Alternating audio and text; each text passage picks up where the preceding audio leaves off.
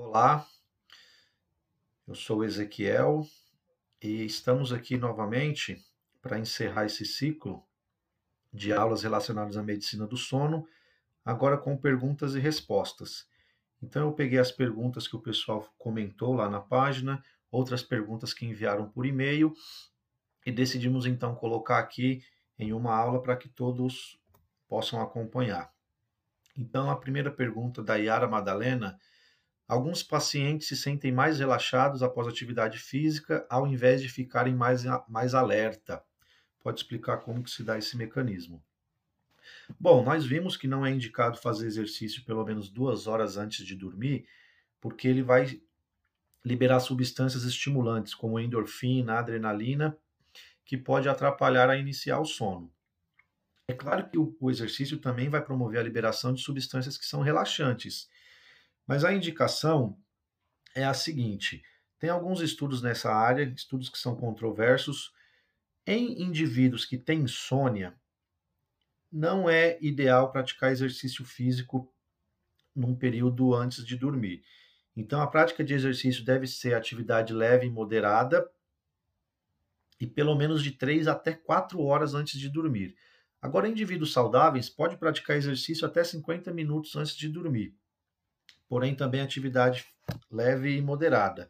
É claro que isso vai depender muito de organismo para organismo, cada pessoa tem um ritmo diferente, tem que ficar só atento em indivíduos que têm insônia, indivíduos sedentários, é, vai depender do tempo também que a pessoa pratica atividade física, e após o exercício é indicado sempre um banho quente para relaxar o corpo e fazer com que ela induza mais o sono Agora, uma coisa é certa: durante o sono, depois que você pega no sono, a prática de atividade física, todas as substâncias que são liberadas, vai melhorar a qualidade do seu sono.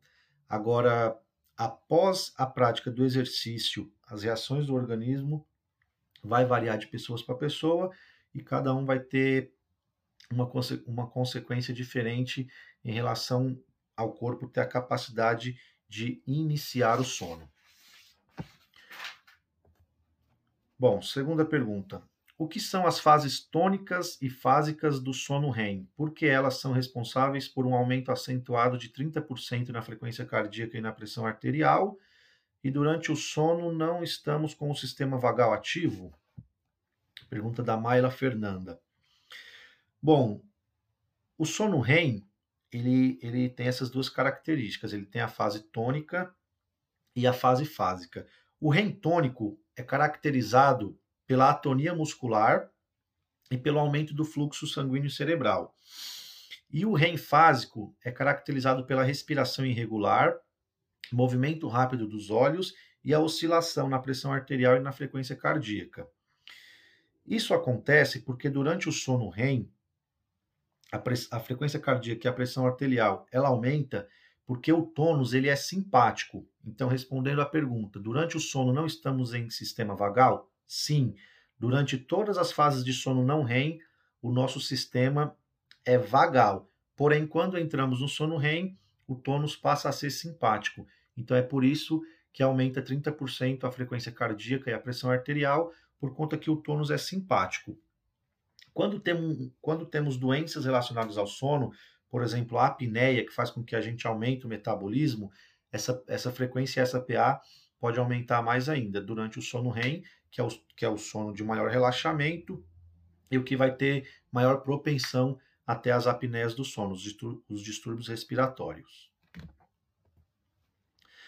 Uma outra pergunta da Mayla Fernanda: gostaria de saber a fisiologia da noctúria como manifestação clínica da apneia. Bom, a noctúria, que é a vontade de urinar durante a noite, a, a fisiologia ela tem a seguinte hipótese. A pressão negativa intratorácica devido ao esforço que se dá com a via aérea fechada, então quando eu tenho apneia, eu tenho um fechamento da minha via aérea, então eu vou ter um maior esforço na região intratorácica. Isso vai distender a aurícula esquerda do coração e o sistema cardiovascular vai entender como uma insuficiência cardíaca congestiva. Então, ele vai aumentar a diurese para eliminar líquido. É, então, sabemos que um, um, mecanismo de, de ação do nosso corpo em relação a uma insuficiência cardíaca é fazer a eliminação de líquido para melhorar a capacidade do coração. Então, é claro que tem algumas outras hipóteses, mas essa hipótese, ela, ela existe uma pesquisa que está sendo realizada no INCOR pelo Dr. Pedro Genta, que é um pesquisador muito renomado na área de sono, que ele tenta provar essa, essa hipótese, que é, é a relação da o aumento da pressão intratorácica, insuficiência cardíaca e com isso vai ter o aumento, o corpo vai ter a necessidade de, de eliminar mais líquido durante o sono. Outra pergunta: se eu não estou sonhando, isso pode significar algum distúrbio no meu sono REM? Pergunta do Alessandro. Bom, na verdade, é, provavelmente você deve estar. Tá, você só se lembra do sonho quando você acorda no final dele. Então, geralmente a gente tem de 4 a 6 ciclos de sono durante a noite, mas a gente não se lembra. A gente só vai se lembrar se a gente acordar no final de algum desses ciclos, de algum desses ciclos de sonhos. Para saber se você não está alcançando a fase de sono REM, apenas fazendo um exame de polissonografia. Mas geralmente você não alcança a fase de sono REM quando você tem um distúrbio do sono onde você vai ter um sono de má qualidade e vai impedir que o seu organismo atinja esse sono que é mais profundo. Então você vai ficar mais tempo em sono leve.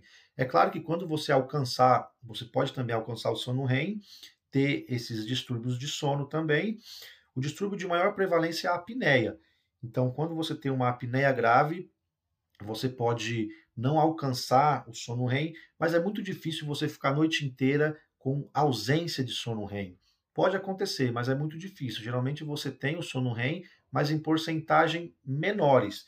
Então, o normal seria ter de 20% a 25%. Então, você pode ter lá 5%, 10%, mas você não percebe porque você só vai perceber que está sonhando se você acorda no meio dele.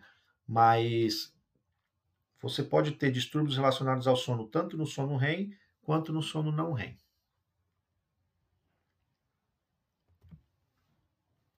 Outra pergunta do Alessandro. Qual seria o outro fator que ocasiona o ronco além da apneia do sono?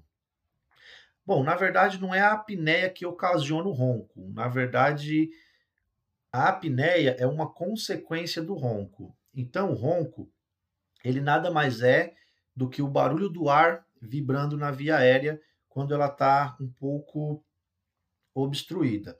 Então, a gente tem a via aérea pérvia, a nossa via aérea, a nossa traqueia é um tubo muscular que quando ela está pérvia, o ar consegue passar livremente. Quando ela tem alguma barreira, tem alguma obstrução, isso vai causar com que o ar, ao invés de ele passar de uma maneira limiar, ele passa mais turbulento. Então, quando ele passa, quando ele encontra uma barreira que é de tecido mole, ele vai bater nessas barreiras e o barulho desse e o barulho do ronco é simplesmente o ar vibrando nas vias aéreas. A apneia seria, no caso, o fechamento total da via aérea. Então, a, a apneia já é um pouco mais grave. Então, ronco seria o sinal que a sua via, que a sua via aérea está comprometida, mas você pode ter só o ronco. Mas todo mundo que tem apneia também ronca. Nem todo mundo que ronca tem apneia. Agora, o principal fator que causa uma via aérea fraca, que tende a se colapsar durante a noite é o fator genético. Então a sua garganta ela já é fraca por natureza e já vai tender a esse colapso. É claro que outros fatores podem agravar, como uso de relaxante, posição corporal, a posição supina, devido à ação da gravidade na língua, que favorecendo a língua cair para trás, vai obstruir mais a via aérea, então vai causar mais o estreitamento, presença de obesidade, alguma anormalidade, anormalidade anatômica nas vias aéreas, alguma estrutura que é maior do que o normal, então vai fazer com que tenha uma obstrução. E é importante saber que a via aérea superior ela é estreita, mas principalmente por origem genética. Não é certo afirmar que a apneia é causada por obesidade, porque, por exemplo, tem indivíduos que é obeso e que não tem ronco nem apneia, e tem indivíduos que é magro e tem o ronco e tem a apneia. Outra pergunta do Alessandro. É verdade um mito popular que diz que a privação constante do sono pode causar morte de neurônios? Bom, essa é uma pergunta que também gera bastante discussão. Primeiro, porque é muito difícil você fazer um estudo testando a privação de sono, né? Será um estudo meio complicado de ser realizado, vai ter problema ético. Como você vai se submeter a uma pessoa a ficar privada de sono por um tempo muito prolongado? Bom, o que tem até hoje, temos um recorde mundial, que é de um irlandês, que afirma que ficou 11 dias sem dormir.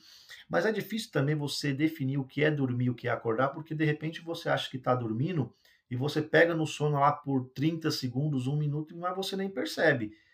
Se não fosse, se fosse assim, não existiria acidente de trânsito, né? Um monte de acidente de trânsito porque a pessoa dorme no volante e nem percebe. No Brasil, em 2007, teve um locutor de uma rádio que ele fez uma transmissão de 109 horas seguida, isso ao vivo, para mostrar também que ele consegue ficar privado de sono. Isso daria mais ou menos uns quatro dias e meio. Mas não tem nenhum relato na, na, na medicina mundial afirmando que alguém morreu porque ficou privado de sono. É, existe um, uma condição clínica, né, que é uma doença que se chama. É, é uma doença muito rara, insônia familiar total. Fatal, desculpe. Insônia familiar fatal. Então é uma doença genética muito rara também, onde a pessoa morre, mas após ela ficar 30 meses sem dormir. Então, teve também um experimento na Rússia nos anos 40, um experimento com cinco pessoas, onde eles usavam cinco prisioneiros, eles usavam um gás que, que estimulavam elas a ficar em alerta.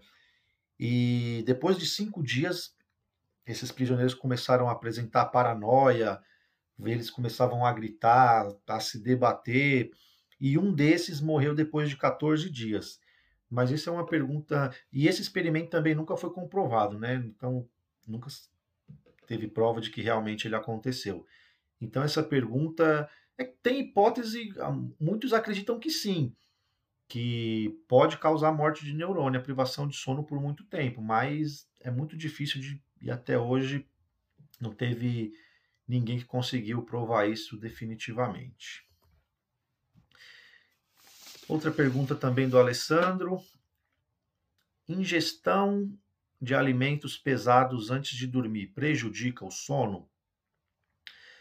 Bom, sim, prejudica o sono, porque quando você estimular alimentos pesados antes de dormir, você vai estimular o estado de alerta. Então, além do motivo que durante o sono, o, os sistemas eles passam a funcionar de forma mais lenta, inclusive o sistema digestório. Então, se você ingere uma comida muito pesada, ele vai ter mais dificuldade de fazer a digestão. Então, você vai alterar o ciclo circadiano e o seu relógio biológico, além também de, de você que você pode causar refluxo. Então, prejudica sim. Outra pergunta agora do Pedro Afonso. Em casos de insônia, a recomendação mais viável para o indivíduo seria a suplementação de melatonina ou remédios? Bom, isso daí depende de uma avaliação médica, é, vai depender de indivíduo para indivíduo, que, que o indivíduo está disposto a fazer e o que, que ele tem acessibilidade de fazer. Os tratamentos para insônia disponíveis, tem vários tratamentos que não, são medicamentosos, como terapias relaxantes, terapias comportamentais, dicas de higiene do sono, como você tentar manter um quarto escuro, uma rotina no seu padrão de sono, tentar dormir todos os dias no mesmo horário, quarto silencioso, alimentação mais saudável. Então tem várias dicas que vai favorecer.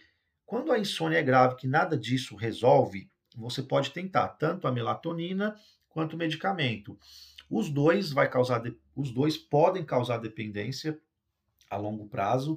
Então, e isso vai de indivíduo para indivíduo, acessibilidade. É claro que tem medicamentos que vai ser bem mais barato que a melatonina, Melatonina não é tanto acessível, então isso vai depender de paciente para paciente, o que, que ele está disposto a fazer e o que, que ele pode fazer, né? Outra pergunta do Gabriel Dias. Se eu dormir a noite toda às 8 horas recomendadas, eu só vou tirar 20 a 25% para reprodução de GH? Bom, o GH, que é mais conhecido como hormônio do crescimento, mas além de ser um hormônio do crescimento na infância, ele também é um hormônio que ajuda a manter os tecidos do corpo saudáveis na vida adulta. Cerca de 75% da liberação desse hormônio é feita durante o sono. E o principal pico de liberação desse hormônio é o sono profundo, sono de ondas lentas, que é a fase N3 do sono não REM. E essa fase, em pessoas normais, ela vai corresponder só de 20 a 25% do sono. É claro que pode ter um pouco de liberação em outras fases, mas a, a resposta seria sim. 75% desse hormônio é liberado durante o sono, só que só 20 a 25% mais ou menos do período de sono. Não é essas 8 horas de sono que você vai ter a liberação desse hormônio.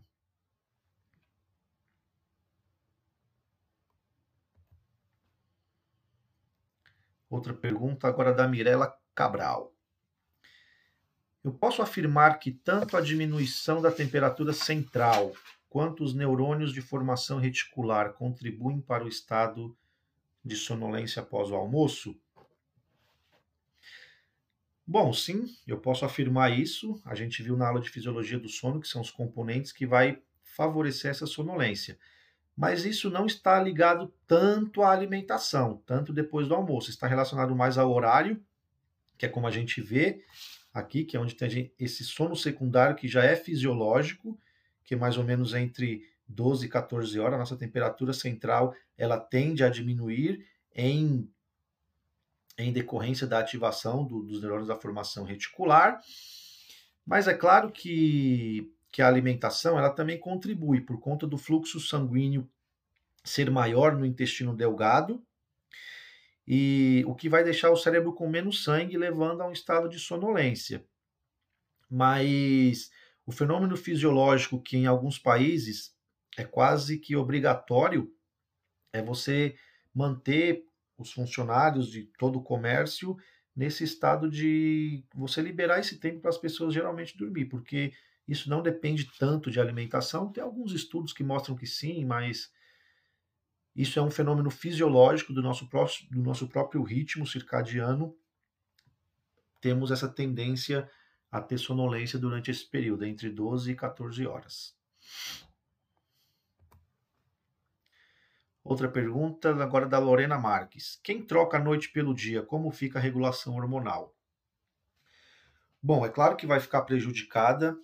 É, cerca de 95% da população mundial tem o corpo biologicamente regulado para estar em atividade durante o dia e em repouso durante a noite. É,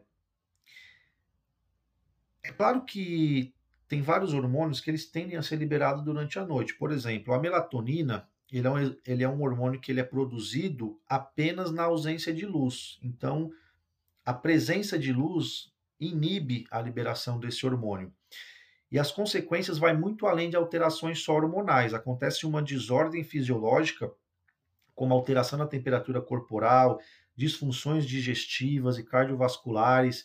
Então, quem troca a noite pelo dia sofre várias consequências. E aí, se você tem essa obrigação por um período muito grande, você tem que tentar fazer uma readequação, né? Tentar fazer várias mudanças de hábito para o corpo entender que você está mudando o seu horário de dormir, horário de ficar acordado. Às vezes até tratamento com reposição hormonal e por aí vai. Esse essa questão de relógio biológico, círculo, é, ritmo circadiano, ela é uma coisa que gera bastante discussão e é muito importante, né? Tem muita gente que às vezes não acredita, mas é um tema tão importante que teve um estudo que foi teve um estudo que em 2017 ele, foi vencedor do Prêmio Nobel de Medicina. Foi um estudo relacionado a ritmo circadiano e relógio biológico. Então, é um tema de bastante importância da medicina de modo geral. Pergunta agora da Ana Carolina. Fala, por favor, sobre a paralisia do sono. Bom, a paralisia do sono é uma doença da, da, da classe das parassonias. Ela ocorre simplesmente quando o cérebro acorda, mas o corpo continua dormindo. Então, isso acontece quando eu desperto de um sono REM. Então, já vimos que quando a gente está em sono REM, temos aquele mecanismo de proteção, que é a atonia muscular, atonia muscular, que é justamente para a gente não vivenciar o que a gente sonha. Então, o nosso corpo está em atonia e o nosso cérebro está dormindo. Quando eu acordo durante um sono REM, que eu tenho essa então paralisia do sono, o meu cérebro desperta, mas o meu corpo continua em atonia. E às vezes isso pode pode ocorrer junto com alguns alguns delírios, alguns algumas alucinações, mas o curto disso, o, o, período é curto, ele dura mais ou menos de 20 segundos ou menos e até no máximo 2 minutos.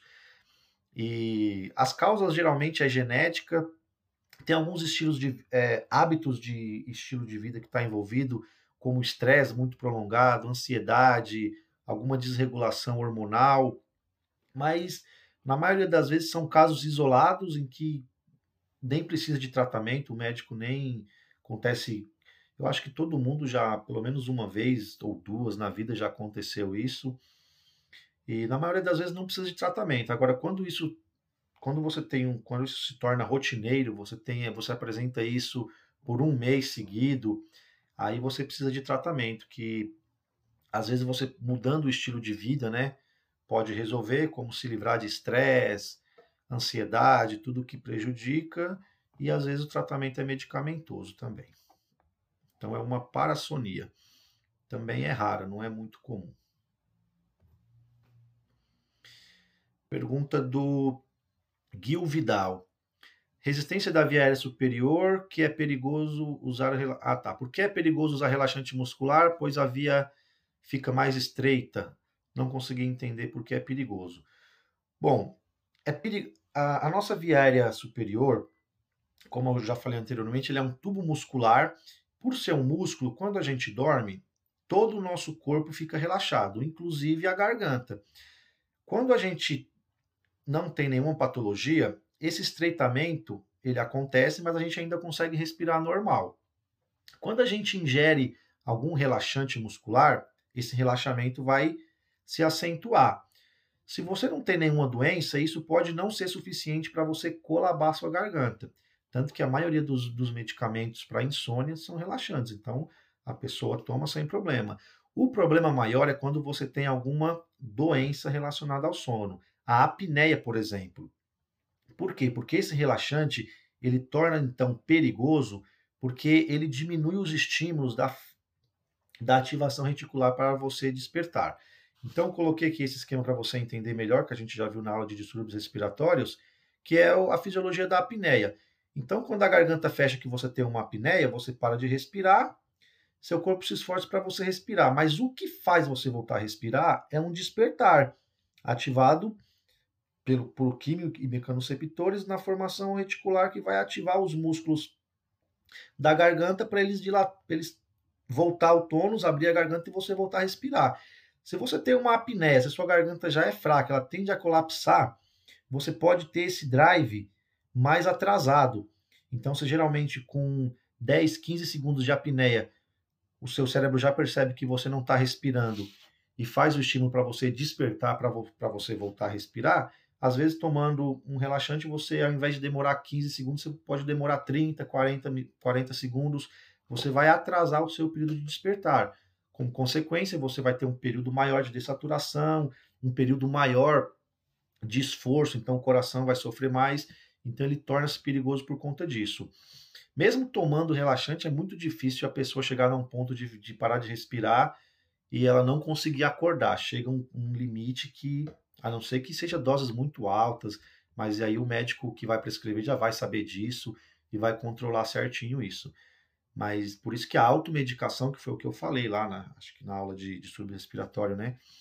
Quem tem apneia é perigoso tomar por conta disso, né? Porque você atrasa o estímulo para você voltar a respirar.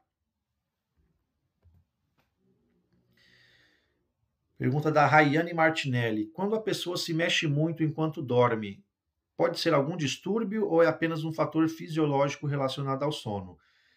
Não, geralmente, quando a pessoa se mexe muito é relacionado a algum distúrbio. Não, fisiologicamente, a gente não se mexe muito enquanto dorme. O, o, sono é mais em pessoas normais.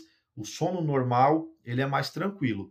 Quando tem agitação, quando se mexe muito, geralmente está relacionado a algum distúrbio, não só do sono REM, pode ser também do, não só do sono não REM, como também do sono REM. Então não é fisiológico, geralmente está relacionado a algum distúrbio. Pergunta agora da Leodina Feitosa. Ela passou meio que um caso clínico, né? Sou dentista, tenho um paciente que tem ansiedade, se irrita fácil, tem rinite, amidalite com muita frequência. Sonha que sonha também com muita frequência, faz muito movimento na cama a ponto de ninguém conseguir dormir com ela. Por esses sintomas não consegue atingir o sono REM? O sonho acontece no sono REM? Bom, sim, já respondendo, os sonhos acontecem no sono REM. É, agora, esses sintomas, por, por, esses sintomas, não consegue atingir o sono REM. Bom, pode ser. Vamos lá.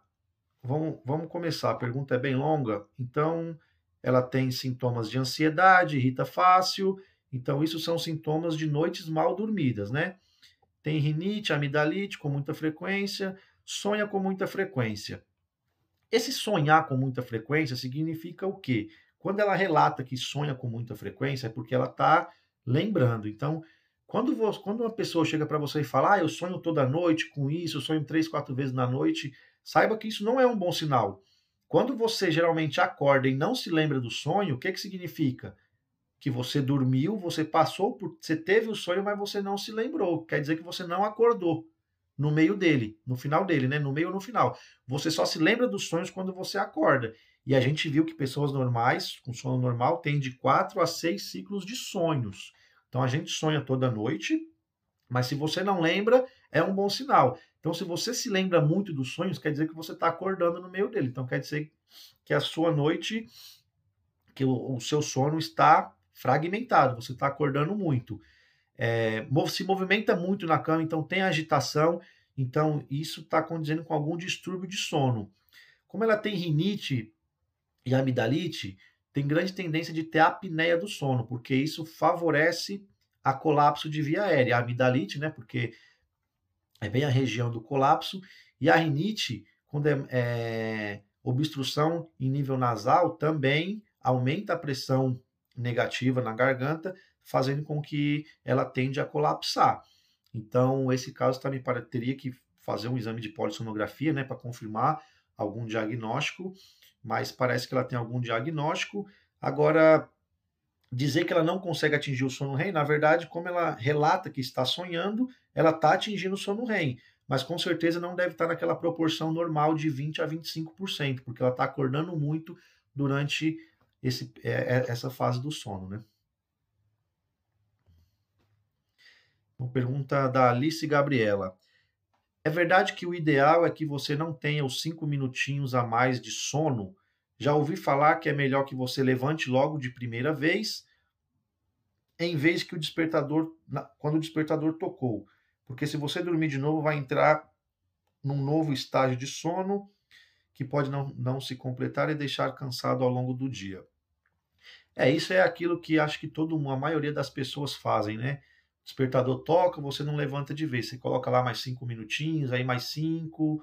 Bom, na verdade, é, não é recomendável que se faça isso. O ideal é que você acorde e se levante devagar, né? Também não vai levantar de uma vez, que pode ter até tontura, e se levante devagar.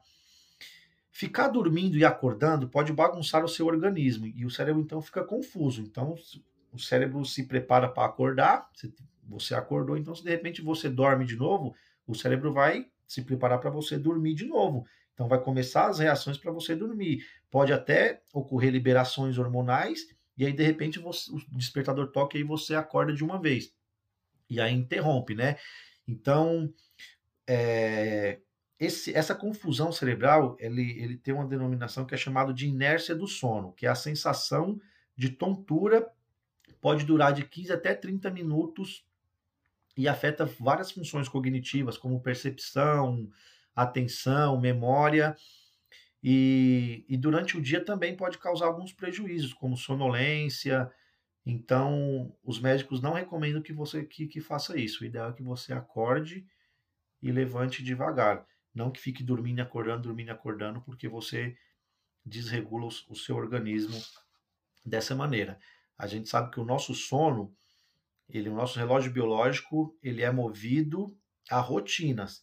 É que nem a nossa sensação de fome e saciedade. Você tem que ter uma rotina para você comer, para você dormir. Então, quando você altera esses padrões, o corpo fica desregulado e aí você tende a sofrer consequências com isso. Certo? Então foram essas as perguntas, né, que tinham até o momento. É, teve gente que acho que não, não, deu tempo de assistir a última aula, né? Não teve muitas perguntas relacionadas às, à última aula, principalmente, que foi sobre diagnóstico e medicina do sono. Mas eu fico aberto para vocês enviarem pergunta por e-mail e aí então eu vou respondendo de maneira individual cada um, é, conforme for possível. Então eu agradeço a atenção de todos que acompanharam todo todas essas aulas né, relacionadas à medicina do sono. E até breve, se Deus quiser.